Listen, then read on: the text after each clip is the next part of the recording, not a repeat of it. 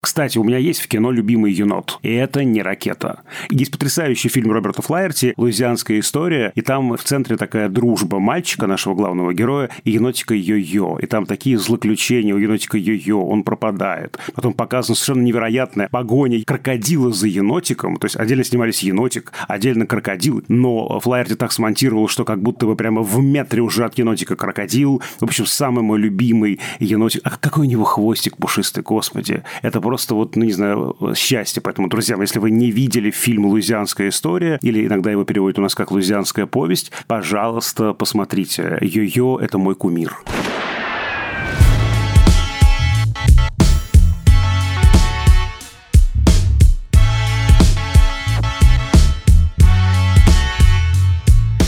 Всем привет! Это подкаст «Кинопоиска. Крупным планом». Каждую неделю мы обсуждаем новинки проката, иногда разбираем классические фильмы, а еще советуем, что посмотреть. Меня зовут Даулет Джинайдаров, я редактор видео и подкастов «Кинопоиска». А я Всеволод Коршунов, киновед и куратор курса «Практическая кинокритика» в Московской школе кино.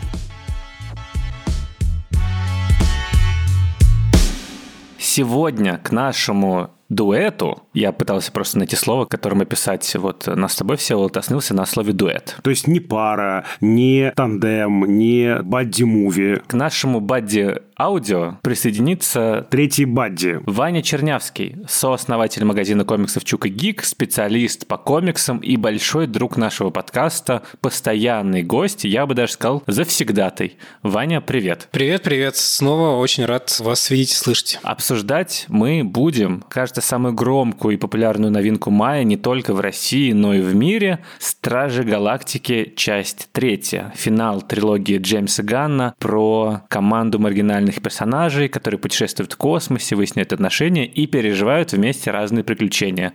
После этого фильма Ган окончательно уйдет из киновселенной Марвел, откуда он уже один раз вроде как уходил после скандала в Твиттере, когда его увольняли диснеевские чиновники. Но потом он вернулся потому что и актеры, и Кевин Файги, продюсер киновселенной Марвел, вступили за него и отснял третью часть Стражи Галактики, но вот после этого он начнет, в общем, уже даже начал, перезапускать кинокомиксы DC. И это как будто бы немного грустная новость, не про перезапуск DC, а про то, что Джеймс Ганн больше не будет снимать Стражи Галактики, потому что эта серия, кажется, была одним из немногих проектов нынешней киновселенной Марвел, у которой явно проявлялся авторский почерк, за исключением, может быть, еще Тора Тайки Вайтити. И вообще история про говорящего енота, живое дерево, зеленую женщину, добродушного верзилу инопланетянина и Криса Пратта как-то выделялась на фоне современных блокбастеров какой-то душевностью и такой безбашенной маргинальностью.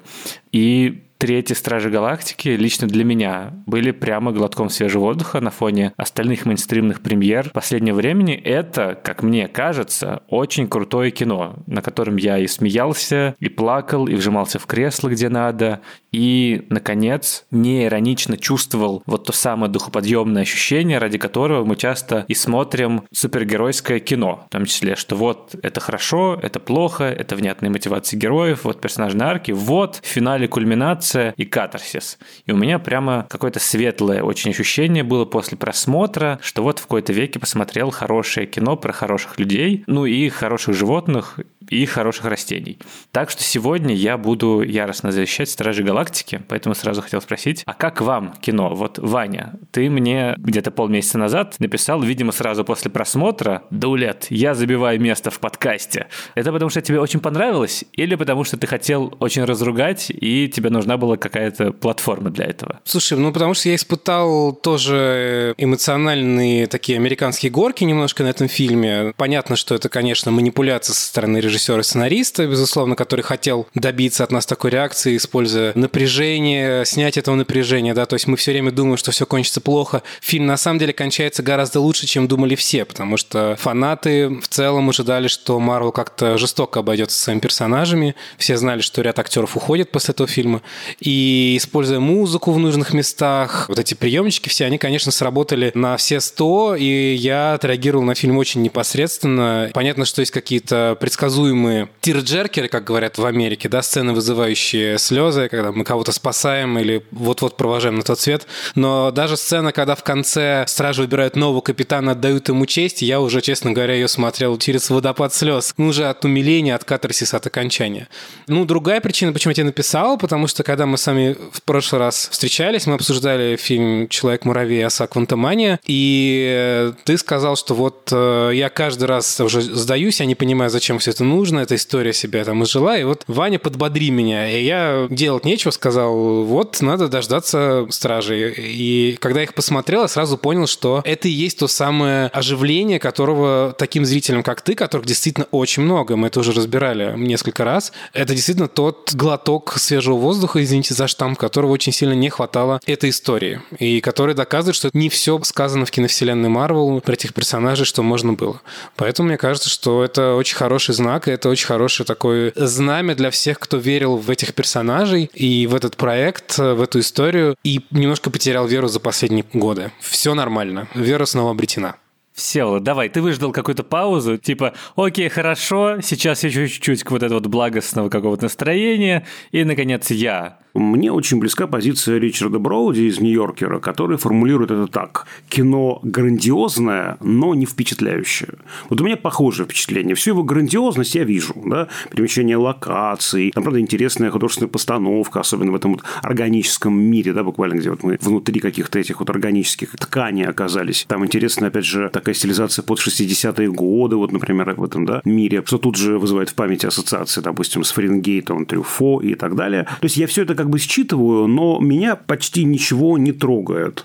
И опять же, тот же Броуди говорит, что суть этого фильма с его позиции, и мне это очень близко, симуляция. Симуляция романтических отношений, симуляция дружбы, симуляция темы идентичности, остросюжетности. Ну вот все это проходит как-то вот, видимо, мимо нас с Броуди по касательной лишь нас как-то да, затрагивает. Единственное, что меня впечатлило и что действительно мне показалось интересным, это драматизация. Вот эта драматическая часть, которая связана с этим самым ракетой, когда мы погружаемся в его прошлое, вскрываем буквально да, его предысторию. И, опять же, там есть такие кодики мелодраматические тоже, вполне себе симпатичные, как мне кажется, эти зверушки искалеченные, вот, и что с ними делает злобный этот наш антагонист. Это как-то меня тронуло. И, опять же, сошлюсь на Броуди. Этот фильм и не детский, и не взрослый. Вот чем хорошего Айтити, да, при всем, как бы, тоже там наборе вопросов к его произведению э, в этой э, серии, он сразу говорит, ребята, у нас тут детский сад. У нас тут хулиганство, регрессируем до там 5-7-летних, и вот играем в это. А здесь не совсем. Мы как бы, с одной стороны, взрослые, там какая-то сложная механика, машинерия, это научная, с другой стороны, какие-то сексуальные шуточки, с третьей стороны, детские шутки, и вот все это вот вместе. Короче, я понимаю всю грандиозность этого замысла и важность этой части, но вот, как и Броуди, я не впечатлен. Интересно насчет того, что тебе хотелось какого-то определения, типа детскости или взрослости. Мне кажется, как раз в этом э, диковинном сочетании очень разношерстных вещей и разношерстных настроений, даже разных жанров, и состоит вот этот вот метод Джеймса Ганна, который сочетает абсолютно безбожно мелодраматичную сентиментальность с абсолютно ужасным жестоким боди-хоррором и вкрапляет туда в стык, буквально через монтажную склейку, какой-то слэпстик-юмор. То есть это как раз те самые американские горки, постоянное переключение регистров, когда ты только что плакал от того, что у главного героя, а енот ракеты тут, наконец, главный герой, безусловный, а не Питер Куилл, с которым мы, в общем, разобрались за два фильма и поняли, кто он такой. А здесь он только что потерял всех друзей и как бы смысл жизни, и уже в следующей сцене мы видим, как Дракс кого-то сбивает с мотоцикла в абсолютно стиле какого-нибудь Бастера Китона или Гарольда Ллойда. И в этом постоянном переключении, мне кажется, и состоит метод, который выбивает тебя из автоматизма восприятия. То есть ты каждый момент времени не понимаешь, а вот что ты сейчас будешь чувствовать. Ну, то есть у тебя идут сцены очень в перемешку, и это, мне кажется, классный, сейчас я воспользуюсь твоим словом, все вот метамодернистский прием, который был и в отряде самоубийц, когда через какую-то несерьезность, через вот эту вот детскость, через возвращение в ощущение радостного девятилетки, которому дали 300 миллионов долларов на фильм, ты прорываешься к каким-то очень важным и очень базовым вещам про то, что обижать детей плохо, обижать животных плохо, быть неидеальным нормально, стремиться к тому, чтобы все соответствовало твоим ожиданиям, неправильно. Это, мне кажется, здорово, и в этом как раз и суть. То есть тут ему не нужно как-то специально определяться с этим. Я люблю переключение регистров, да, это вообще, ну, собственно, одна из частей моей диссертации этому посвящена, и я люблю такой вообще прием контркоммуникативной стратегии. Это такая сложная механика работы с аудиторией, когда буквально ставятся блокировки восприятия, мы должны держать фильм как систему, как целостность постоянно в голове и корректировать ее. Вот, ну, тут интересно, что ведь обычно эта контркоммуникативная стратегия используется в авторском и экспериментальном кино, а здесь а вот эти приемы контркоммуникативной стратегии, если мы так их видим с тобой, да, он принесен на коммуникативную стратегию, на такое традиционное мейнстримное жанровое кино, и в этом я вижу некий дисбаланс. Да, это следует еще осмыслить и поизучать, но вот у меня главный вопрос, я все-таки всегда за целостность художественного мира. Вот здесь, опять же, вот я уже постоянно говорю слово эклектика, для меня вот этот мир не целостен. Мне интересно, как вы, как фанаты, как те, кто погружены в этот контекст к этому относитесь, есть ли что-то новое по отношению к тому, что уже было? Слушайте, а можно я, как говорится, навалю вам немножко контекста? Нужно. Потому что, если я правильно понимаю, предыдущий фильм «Стражи Галактики» выходил еще до того, как появился подкаст крупным планом, и здесь можно как бы подвести вообще итог всей этой истории и понять, почему вот эта трилогия выделилась даже на фоне других фильмов Марвел, да, и по сборам, и по оценкам прессы, и по принятию фанатами. И здесь есть как раз разговор и про эклектику, про которую говорит все вот ну, в чуть меньшей степени, и про маргинальность, которую упомянул Даулет, потому что слово «маргинально» идеально подходит, когда фильм «Стражи Галактики» анонсировали около 10 лет назад. Не то, что широкая публика не понимала, о ком это будет картина. Читатели комиксов Marvel не понимали, что это за персонажи. И был очень распространен тренд в кинопрессе о том, что Marvel сошли с ума, они сделали вставку неизвестно на что, и они сейчас провалятся. Огромный высокобюджетный фильм про неизвестных персонажей будет полный провал. Откуда берется вообще эта эклектика в изначальных комиксах Marvel? Когда редакторы комиксов работали со сценаристами, они реагировали в разные годы на разные популярные явления. И они считали конкретно в Marvel, что вот если сейчас популярны фильмы про боевые искусства, например, в 70-е годы в Америке, там Брюс Ли и так далее, ранние фильмы, нам нужны персонажи, которые владеют боевыми искусствами, а не просто супергерои. Появляются персонажи типа Шанчи, Железный кулак. Становятся популярны фильмы в жанре Black Spartation, срочно заказывает сценаристам персонажа вроде Люка Кейджа. Становятся популярны космические оперы, да, выходят, собственно, фильмы про Звездные войны, 70-е, там, начало 70-х. У Marvel нужно это отреагировать, и в 70-е годы происходит бум вот этих космических персонажей. Таким образом, в комиксной вселенной Marvel формируется несколько разных уголков, да, это какие-то группы персонажей, команды событий, которые друг с другом практически не сочетаются. У вас в одном углу вот этот супергерой Манхэттена, который борется с уличной преступностью, у них почти нет способностей, там каратель, который просто расстреливает наркодилеров, сорви голова, Человек-паук в некоторых своих проявлениях, а с другой стороны у тебя есть люди Икс, мутанты, генетические какие-то приключения и так далее. Есть магия Доктора Стрэнджа, есть вот этот космический уголок. И они все существуют на самом деле в одном мире, но читают их зачастую разные люди. И в 2008 году Marvel решили оживить свой космический уголок, который был заброшен. И сценаристы Дэн Абнет и Энди Леннинг э, начали писать некую такой глобальный сюжет, в котором они задействовали всех космических персонажей Марвел традиционных.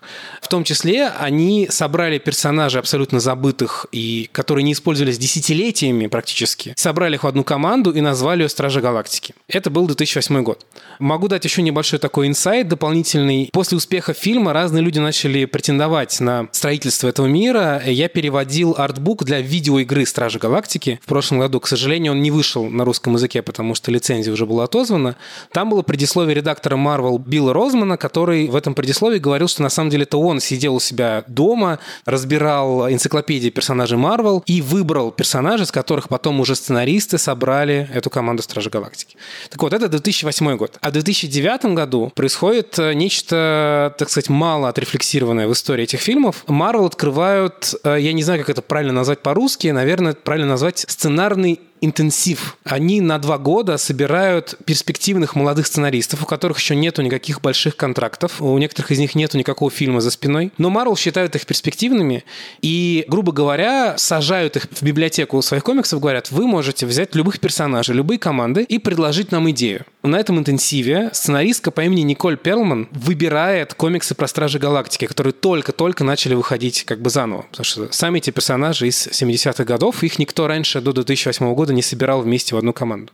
Насколько я понимаю, Перлман была фанатка научной фантастики, Рэя Брэдбери, у нее был какой-то неопубликованный сценарий про полеты в космос, эта тема была ей близка, и она два года сочиняла историю, в которой она собрала примерно вот этот вот киношный состав команды, и, судя по всему, именно Перлман подала идею и Кевину Файге, и всем остальным вообще, что из этого может что-то получиться. Уже потом подключается через пару лет Джеймс Ган, который назначается не только режиссером, но и сценаристом, и Джеймс Ган очень такой самостоятельный автор, как мы знаем, и он переписывает сценарий. То есть получается, что Николь Перлман сыграла абсолютно ключевую роль, потому что, судя по всему, без нее пазл бы не соединился. Но Ган тоже сделал одну очень важную вещь, которую тоже не все рефлексируют. В изначальных комиксах не было юмора в таком количестве. Стражи Галактики были довольно суровой космооперой про борьбу за различные артефакты, планеты и миры в бескрайнем космосе Марвел. Ган добавил ну, просто не то что уша, а цистерну юмора иронии, и сделал некоторых персонажей просто комедийными. Я хорошо помню, тоже вот буду обращаться сегодня по возможности к личным переживаниям, когда фильм первый вышел, некоторые мои товарищи, которые очень любили как раз космический сектор Марвел, возненавидели его. Им показалось, что сделали пародию издевательства. Я помню очень хорошо, как одного из э, моих знакомых фенов комиксов бесило, что космическая собака Космо, которая, значит, важный персонаж Уэбнета и Леннинга, у нее много реплик и сюжетной линии с ней, что в «Страже Галактики» это собака из сцены после титров, которая облизывает кому-то лицо, как бы без слов. Ай-яй-яй-яй, как это возможно. Вот. И вторая часть, которую добавил Джеймс Ганн, и которая уже играет роль не только в успехе этого фильма, но, мне кажется, перевернула индустрию кино и телевидения, Ган придумал э, засунуть в фильм огромное количество старой музыки, причем она была частью сценария. Мне кажется, что Ган буквально слово открыл ящик Пандоры, потому что через пару лет после «Стражи Галактики» огромное количество популярных фильмов и сериалов превратились в какие-то музыкальные шкатулки, где ну, ты просто уже не можешь передохнуть, бесконечно эти музыку включают. Ну а с этим тоже связан любопытный момент, которым я свой исторический экскурс закончу. У Marvel одно время был так называемый творческий комитет. Это было собрание сценаристов редакторов издательства комиксов, которые следили за тем, чтобы сценарии фильмов как-то соответствовали первоисточникам. Но на практике оказалось, что идея не очень хорошая, что эти авторы не очень понимали, как работает кино, и принимали в штыки некоторые изменения. И я знаю два факта, что у творческого комитета были конфликты с режиссерами. И, во-первых, что именно у творческого комитета был конфликт с Эдгаром Райтом, и именно поэтому Эдгар Райт ушел с «Человека-муравья». А второй момент в том, что этот творческий комитет яростно был против ретро-музыки в сценарии «Стражи Галактики» и считал, что это неправильно.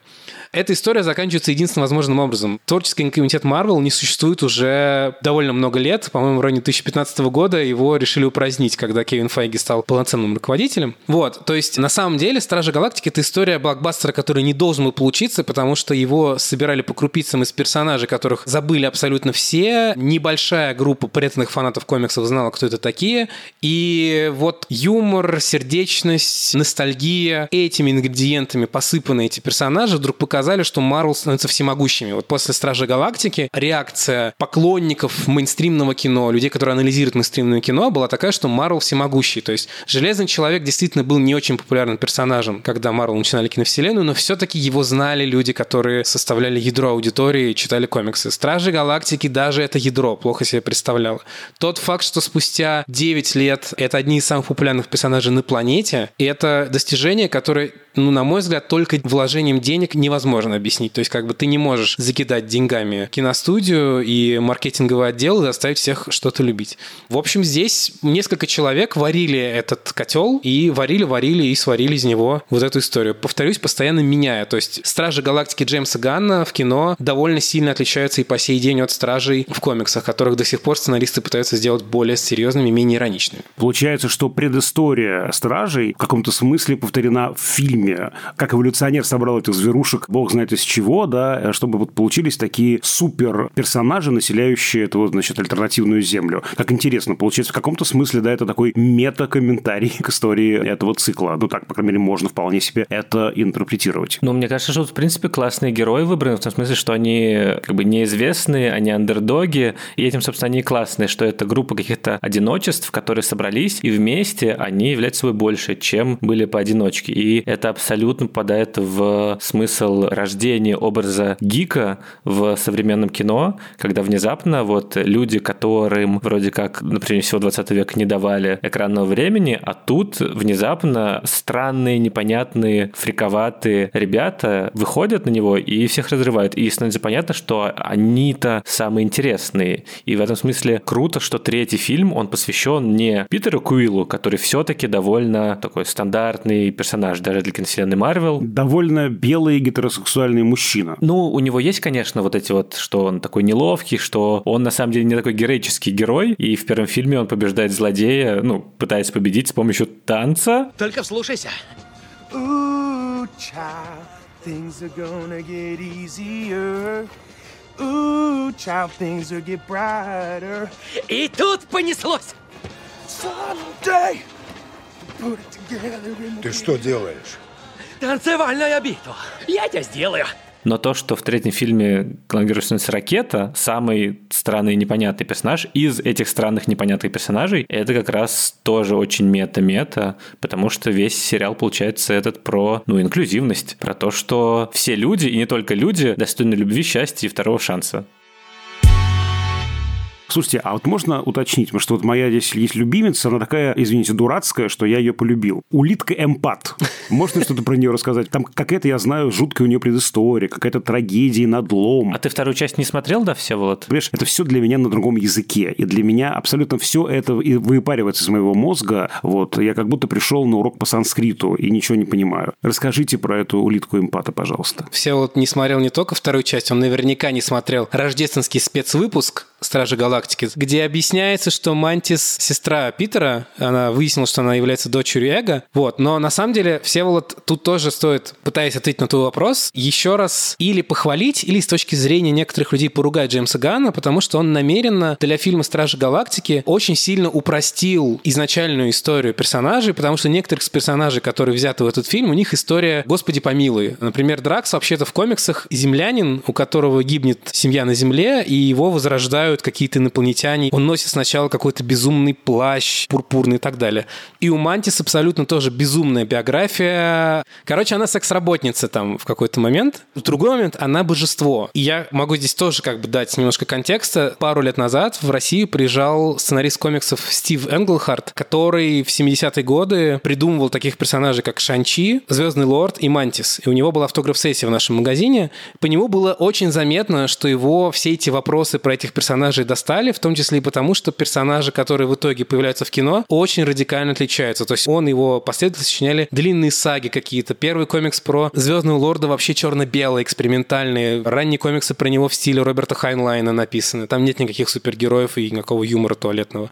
И все эти авторы, они произвели такое впечатление, что они прекрасно понимают, что их возят по миру, в том числе и за эти заслуги, но они хотели сказать немножко другое. Их персонажам в уста вкладывают совершенно третье, и главное что они, к сожалению, так устроены Marvel, никакого материального профита от этого всего не получают. Поэтому, закругляя как бы этот экскурс в реальный мир и все на свете, все вот, в общем, в фильмах Мантис просто как бы эмпат, который чувствует эмоции других, да, то есть она наследница эго, но более глубокой роли у нее нет, на нее, видимо, вот намек в конце, что вот она отправляется в свои собственные приключения, и дальше с ней будет какое-то другое проживание. Вот, если кому-то тяжело там читать комиксы или доставать их, я могу посоветовать ту самую видеоигру «Стражи Галактики», которая сама по себе похожа на фильм. И там сделана попытка тоже сделать отдельную интерпретацию персонажей. Не совсем как в комиксах, не совсем как в фильмах. Там у Мантис вот сюжетная линия ближе к оригиналу, то есть что она сверхъестественное существо с неограниченными возможностями. Потрясает, конечно, санта-барбарность этого всего, потому что я тоже пытался разобраться. Для всех, видимо, это уже давно, даже 24, но я тут выяснил, что персонажи Зои Салдана и Карен Гиллан — это тоже родственницы, ну, как бы сводные сестры, сестры, или как это называется, обе дочери Таноса, для меня это было тоже неочевидным. Я пытался готовиться, я пытался разобраться в этой всей Санта-Барбаре. То, что вот это все родственники всех, это прекрасно. Так это же как «Форсаж». Тут одна из главных тем — семья. Понимаешь? Семья. Вот так вот голосом есть Грут, потому что его играет Вин Дизель. Возможно, он как-то протащил семейную тематику. Все ищут острых ощущений. Но самое важное —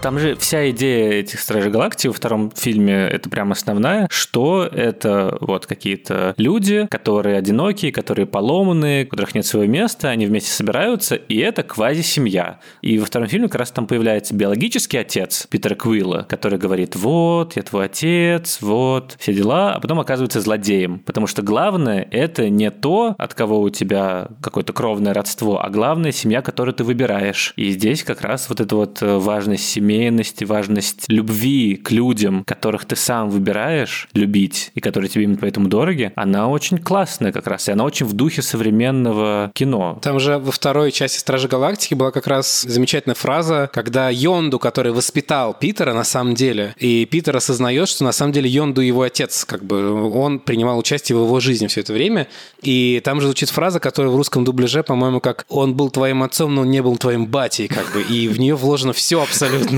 И ты понимаешь, так и есть, как бы, да, этот э, отец биологически, но он не появлялся там, э, сколько, 20-30 лет, э, и еще хочет сожрать всю вселенную. Зачем нам такое нужно?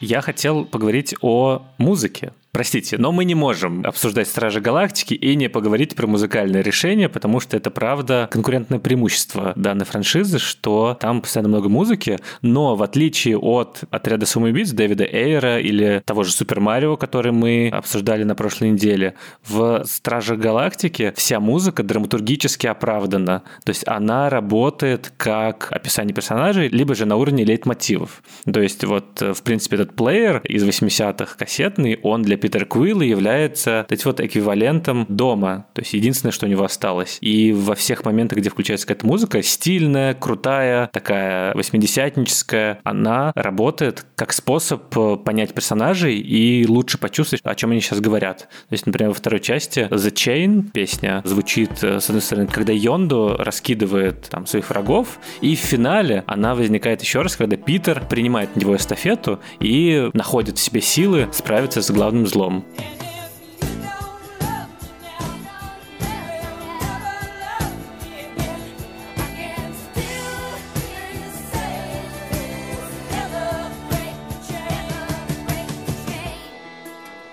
И в третьей части, мне кажется, тоже прекрасно она работает. И я на этом фильме, у меня, кажется, случился рекорд по выбиванию слез на просмотре, потому что я прослезился и заплакал на, кажется, первых 40 секундах. То есть, когда сначала к енотикам тянется зловещая рука, а потом включается акустическая версия песни «Крип» моей любимой группы Radiohead.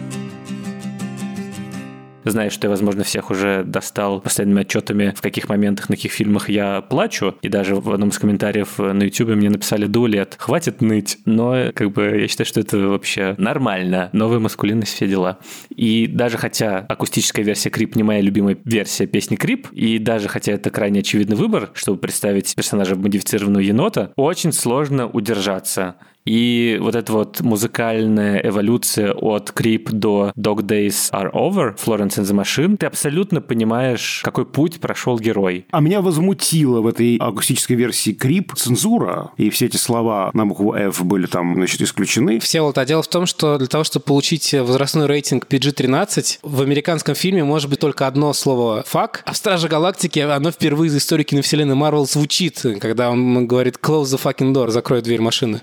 Мне еще кажется интересным, что саундтреки, они совершают путешествие во времени, потому что в первом фильме Звездный Волос сначала слушает микстейп от своей мамы, в конце он находит второй микстейп более поздних песен, под которым он проводит второй фильм. Во втором фильме ему находит этот забытый всеми плеер Zune Microsoft, который должен был быть убийцей iPod и не стал. И в этом Зуне уже музыка других декад. Ну, то есть я восхищен умением Джеймса Гана находить какие-то забытые песни для его разных проектов, но мне вот это вот как бы копание вот совсем в старом старом немножко всегда смущало. Я, я такой, а неужели вы считаете, что цепляющих песен сейчас никто не делает? И поэтому меня очень тронуло, что в третьей части Стражи Галактики плеер по хронологии добирается до сегодняшнего дня.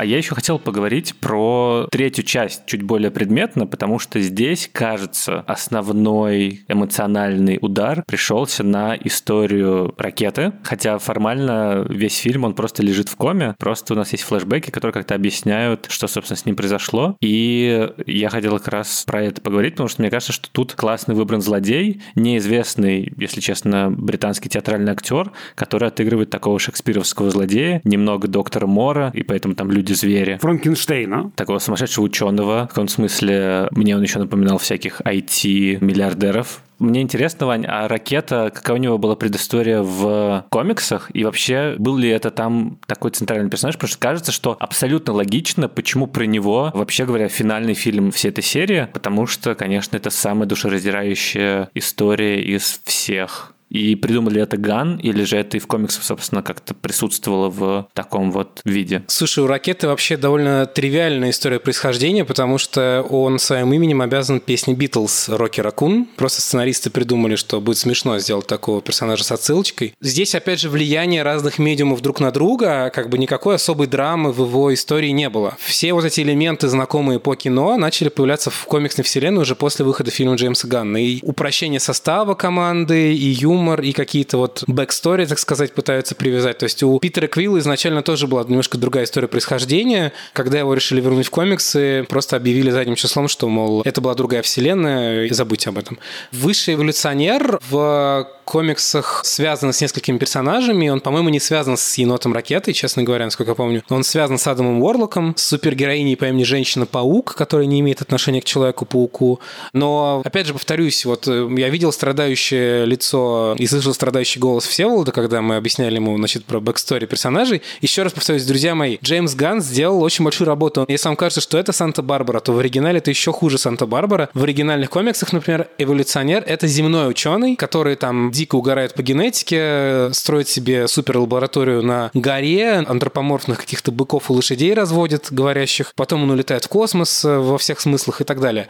Нет, мне кажется, что здесь тоже заслуга Ганна. Вот в этих вот эмоциональных каких-то историях персонажей эволюционер в комиксах не производил впечатления такого невероятного садиста. И другая составляющая успеха — это, конечно, актерская работа. И здесь тоже важный метод Ганна, что он, как и Джос Уидон, который в каком-то смысле родственная ему душа, старается работать с одними и теми же актерами. Ведь актера на роль эволюционера Ган взял из своего сериала «Миротворец», где он тоже играет такую неоднозначную роль. В кадре появляется еще и Нейтан Филлиан, с которым Ган давно дружит. Он уже в третьем фильме в разных ипостасях появляется.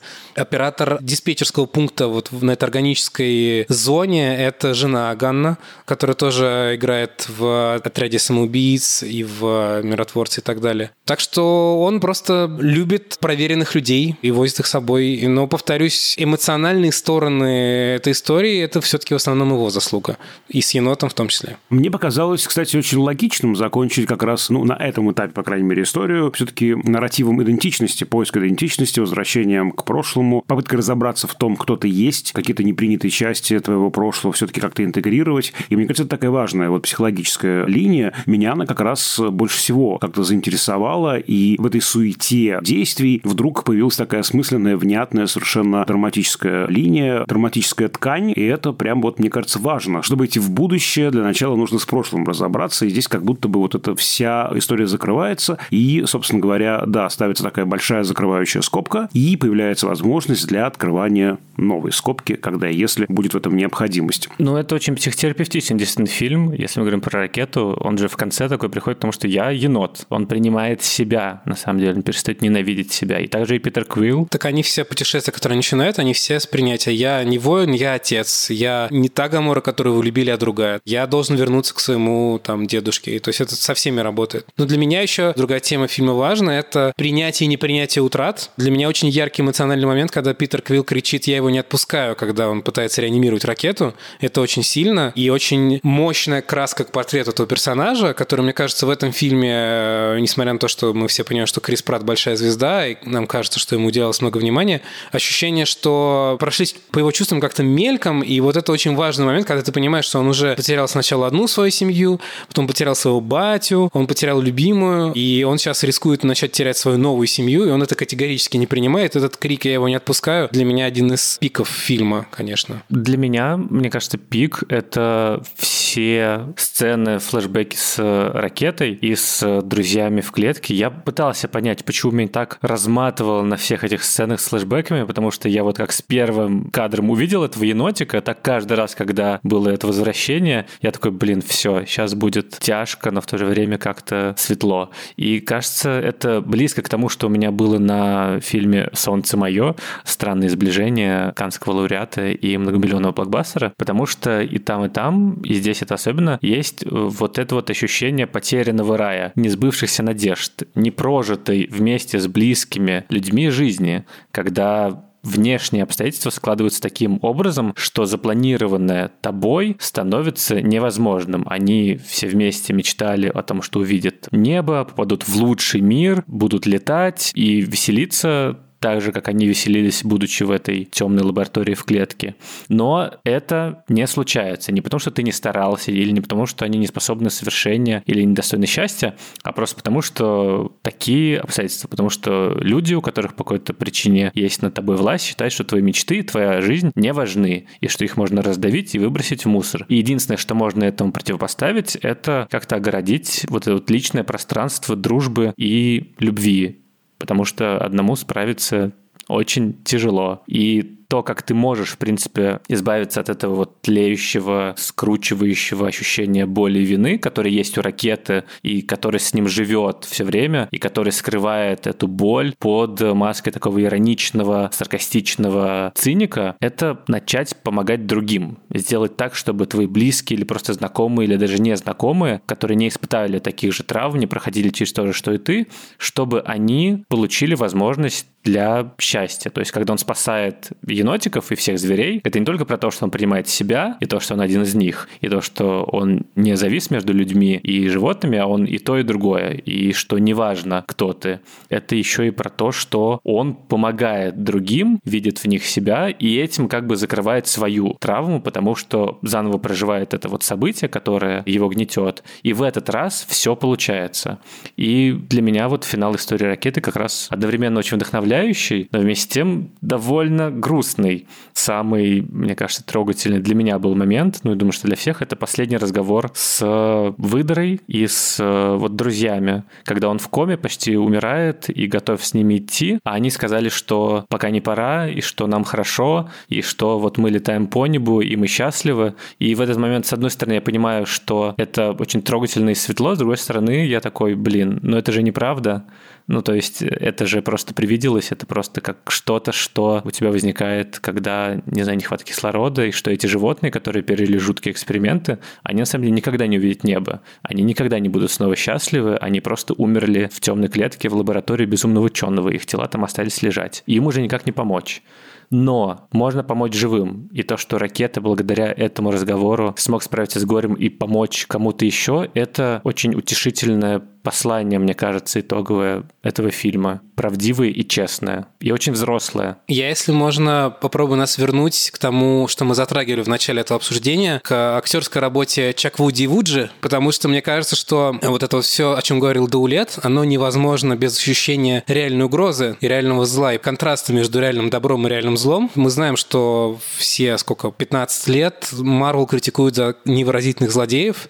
Мне кажется, что высший эволюционер один из лучших злодеев за всю историю Марвел, и потому что у него нету никаких обеляющих его качеств. То есть мы понимаем его замысел, это не какой-то там высшая справедливость, не какой-то там э, месть, это просто, значит, маниакальное желание играть в Бога. Вот это тоже замечательная фраза «Бога больше нет, я вместо него». В общем, у меня во время фильма было одно чувство, может быть, такое низменное. Я чувствовал, что Марвел неправильно выбрали себе главного злодея новой фазы, потому что вот это вот, ну просто сволочь. Я испытывал реально наслаждение такое мальчишеское, когда в конце вся команда наконец-то дает леща злодею. Ну, это тоже, о чем мы говорили в прошлом выпуске про Квантуманию. У этой драки было эмоциональное наполнение. Ты понимал, что вот этот парень заслужил на все сто процентов. Ты мог оправдать Кацилла, Локи, Гора, там, если вы вспомните, кто это такие все. Но здесь ты понимал, что наконец-то заслуженно, и ты еще удивлялся, что его не пристрелили. И потом, в купе со сценой со спасением зверей, ты понимал, что вот почему ракета капитан. Потому что он проявляет милосердие, он думает обо всех, он выбирает мир живых, живых, как бы и так далее.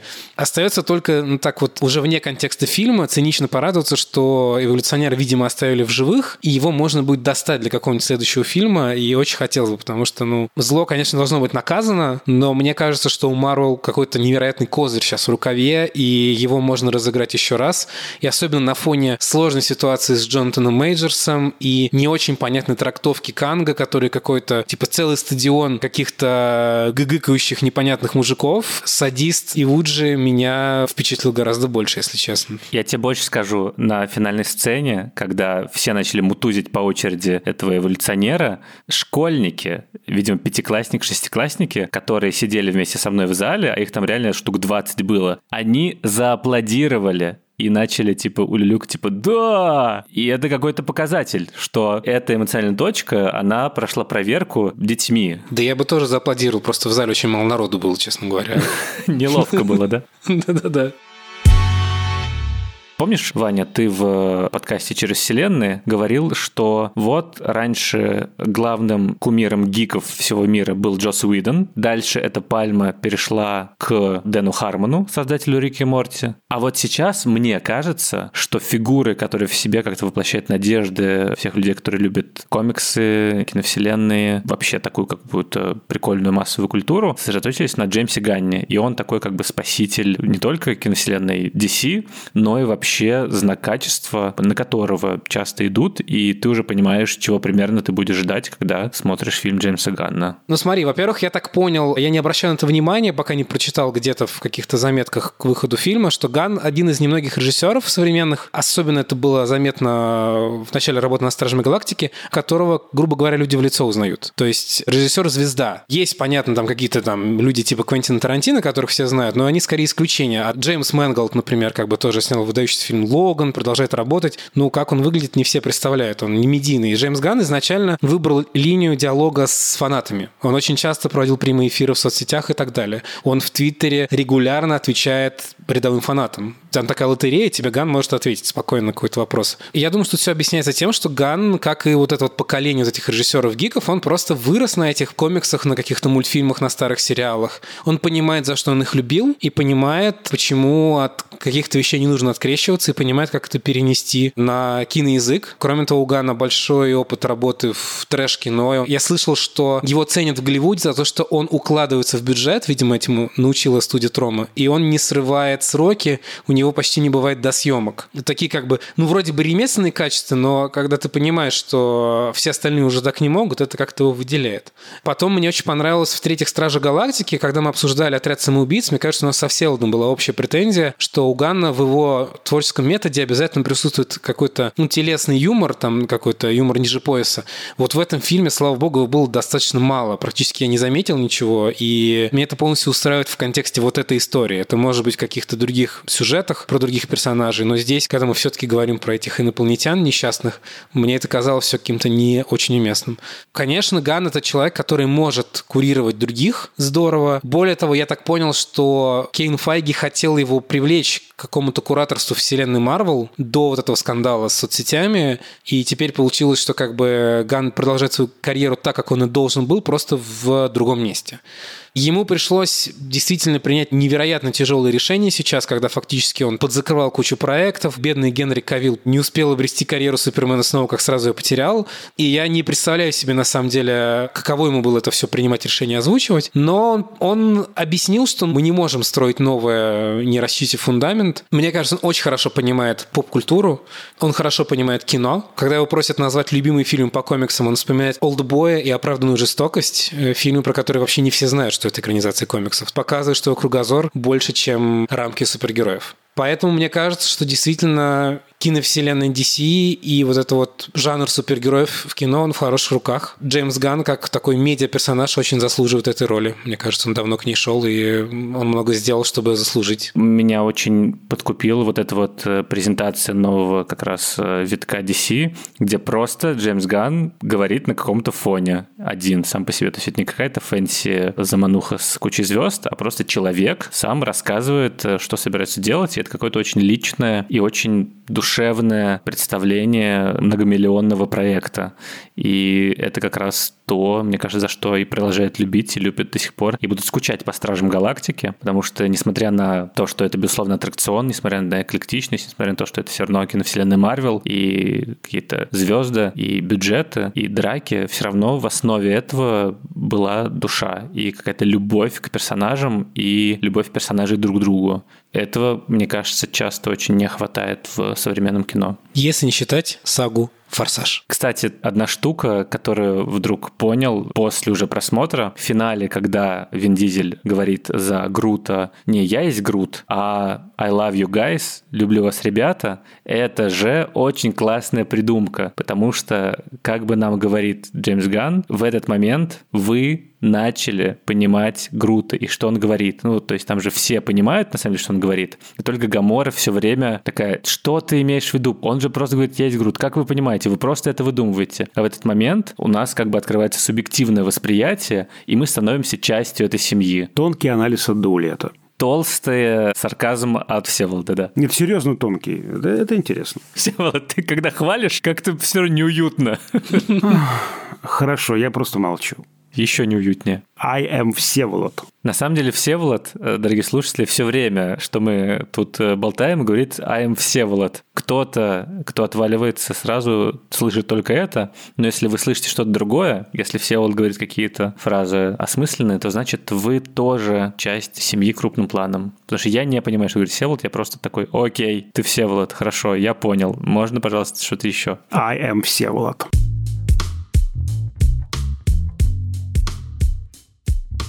На этом все. С вами были Дуля Джнайдаров. И Всеволод Коршунов. А также с наслаждением хочу вам напомнить, что с нами сегодня был в качестве третьего соведущего Иван Чернявский, сооснователь магазина комиксов «Чук и Гик». Ваня, большое спасибо, что пришел. Спасибо, что позвали. Не устаю напоминать о том, что мы есть на всех подкаст-платформах страны, от Яндекс Музыки до Google Podcasts. Пожалуйста, ставьте там лайки, сердечки, пишите комментарии к нам в YouTube. У нас есть YouTube-канал подкаста Кинопоиска, и там можно тоже слушать наши выпуски. Пишите нам в Apple Podcast отзывы, короткие или длинные, про то, что вам особенно запомнилось, что вас поразило. Пять звездочек там тоже ставьте, если вы любите наш подкаст. А Яндекс Музыки ставьте сердечки. Таким образом вы подпишетесь на него, и вам будут приходить уведомления. В Apple Podcast, вообще говоря, тоже можно подписаться, так что не манкируйте этим. Пишите нам на почту подкаст собакакинопоиск.ру. Разумеется, подписывайтесь на телеграм-канал общим планом. Мы там выкладываем эпизоды, разные доп. материалы, опросы, мемы. Прямо во время записи этого выпуска Всеволод, которому было нечего сказать, запилил мем